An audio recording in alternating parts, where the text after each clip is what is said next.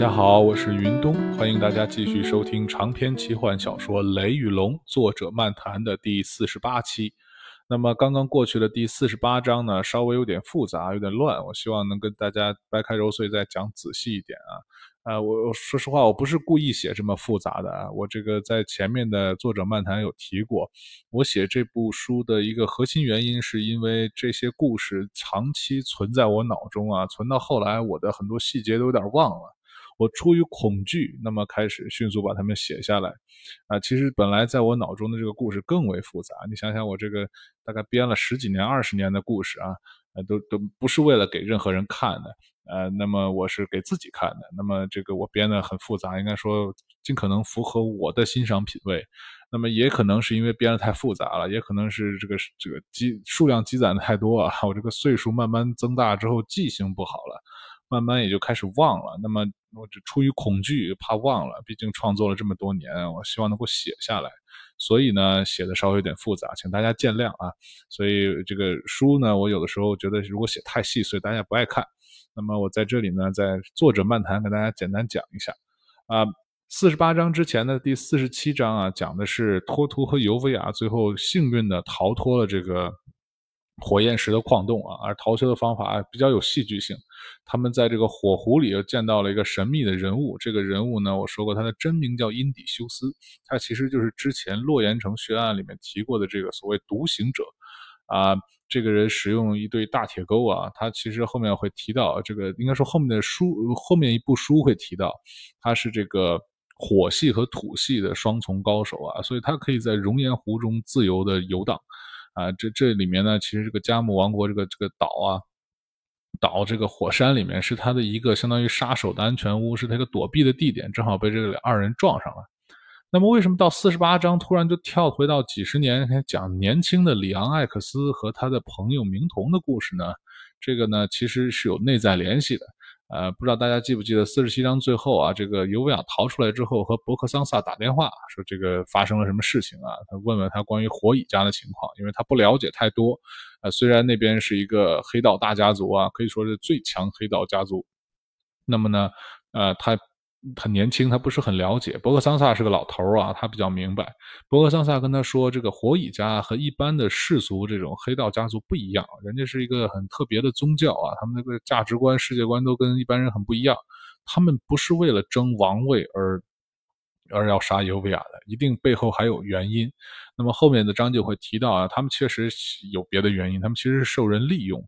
那么不知道大家记不记得，在决裂场峰会啊，也是早期的章节中，这个艾克斯家的玫瑰去参加会议。那么呢，有元老，尤其是狗王手下元老质疑他，你不够资格，就你们家少爷来的不够资格，你怎么来开这个会？那他就说了，他这个背后有银狐的力量啊，还有各种别的力量。其中他说，我还能叫上火蚁家，你们信不信啊？大家。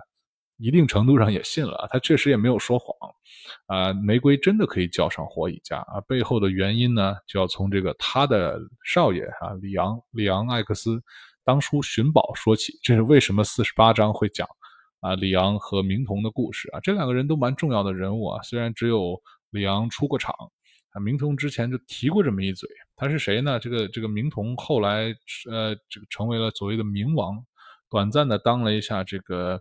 暗世界的王，那么其实背后还有原因啊，还有还有故事啊。冥王其实没有真正做过暗世界的王，这是后话，回头我会讲。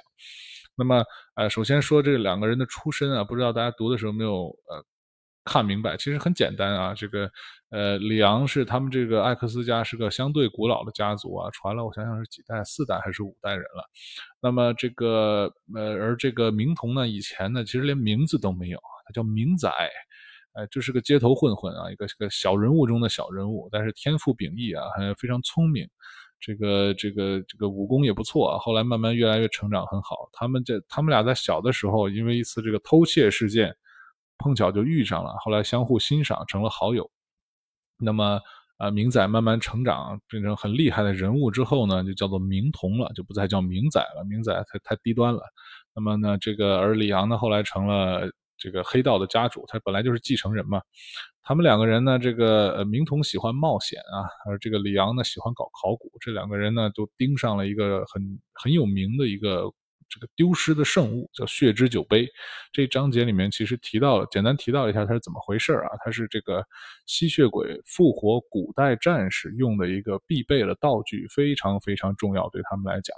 那么为什么复活古代战士呢？就是呃，我这个章节里面提到，就是这个古代战士吸血鬼啊，我这个这个这里面的吸血鬼和一般西方这种神话奇幻里面的吸血鬼略有不同啊啊，并不是永生的，也并不是说这种呃死了之后什么还能从棺材里复活，或者人人都可以这样这样这样，就是像休眠或者复活一样。那么这个我回头在第二部里会再仔细说一下。我这里面的这个吸血鬼呢，他们其实也是有寿命的，而且不是特别长啊。嗯，而且呢，它和人类这种寿命不一样啊，就是人到这个将死的时候，可能七老八十了，连腿都迈不动。那么这个呃吸血鬼不一样，吸血鬼其实越到末期越是全盛时期，战斗力很强，但是他们能感知到自己快要死了。那么这个怎么办呢？这个他们早期的时候就研究出了一种方法啊，既然你是最强又快死了，他们就干脆呢，那你就少活那么几天，然后把你呢用特殊的服用特殊的药物啊，进入一种休眠状态。吸血鬼是会死的，死完之后就真死了，是不能复活的。他们这种所谓复活，是把这种假死的休眠的吸血鬼复活。那么这种吸血鬼，他们就攒了这么一批啊，就是古代大部分是古代的王或者非常厉害的战士。封存这么一批之后呢，成为他们这个族群的一种杀手锏。可以说，如果遇到了特别强大的敌人啊，那么他们就会一口气复活好多这种古代的战士。这些战士一复活，哎，他们就几天的生命了。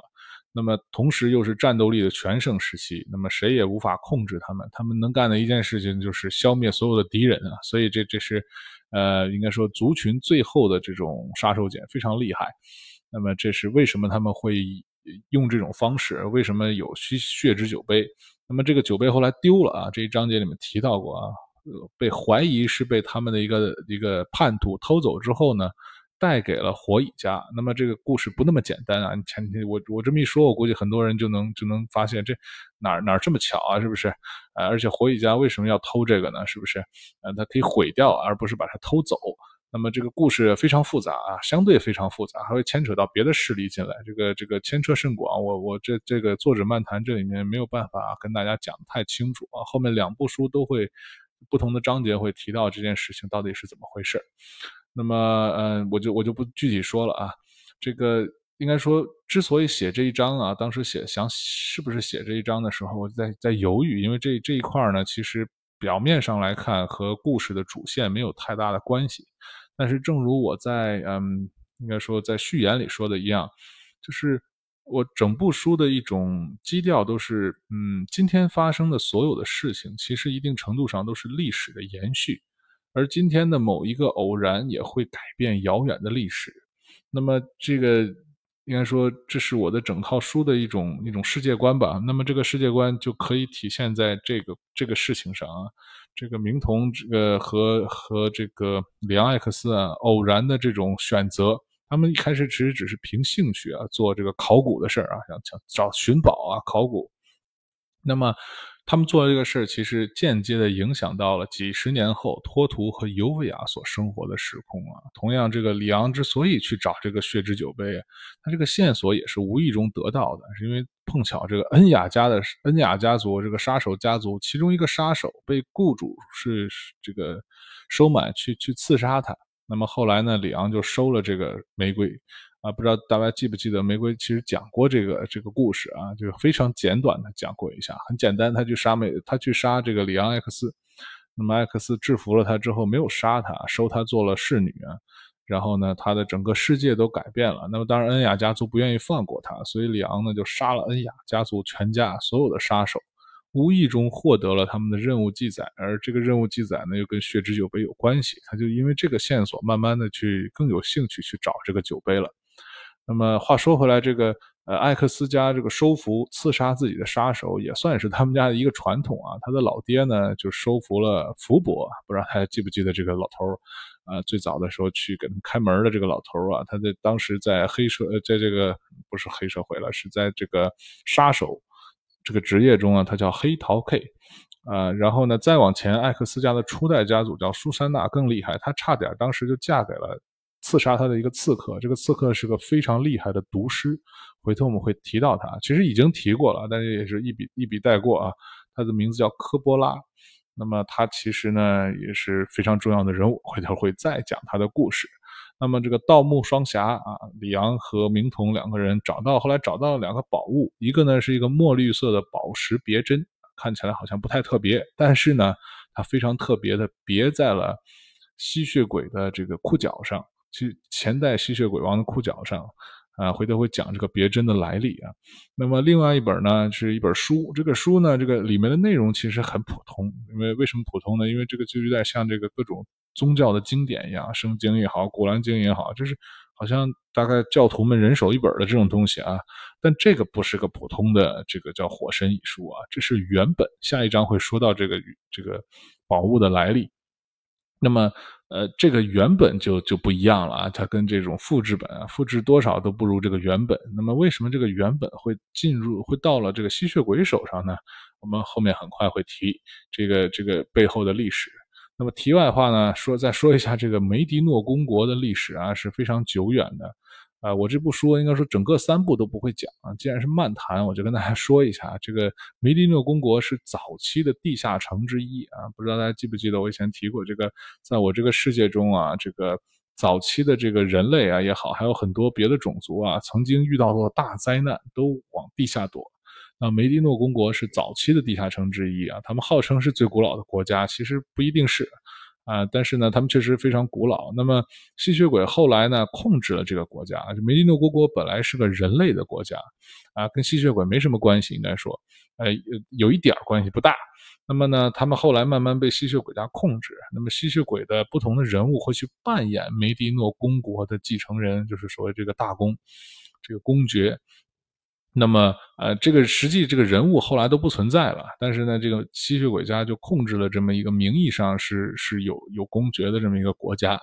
那么吸血鬼之所以这么做，也跟他们一定程度上算是地下生物有关系啊。啊，为什么呢？我们回头还会再讲，这也太长了。我这个实在是作者漫谈，不不能说那么多啊。我我我不是不想说，是实在是太长了。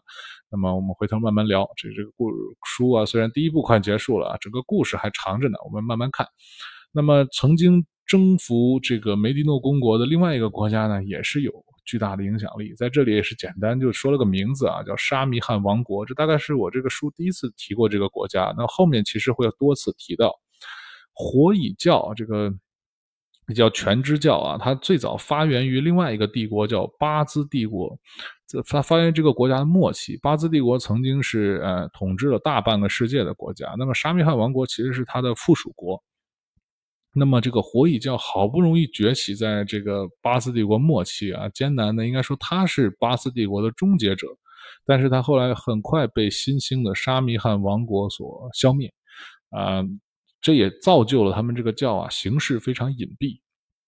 这个呃呃，不知道大家这个有没有印象？这个我简单讲了一下，这个他们怎么向外国传教的。这个 coloniant，coloniant 其实啊，就是这个呃向向外扩张的这种建立殖民地的蚂蚁们，他们怎么小心谨慎而隐蔽的传教啊？所以呢，这个这因为这他们这些行为完全都是他们教的悲惨的历史所决定的。啊，至于他们这个教历史是怎么回事呢？我们后面的章节很快会给大家揭开，欢迎大家继续收听《雷雨龙》。啊，今天我们就聊到这吧，谢谢大家的收听，拜拜，我们下期再见。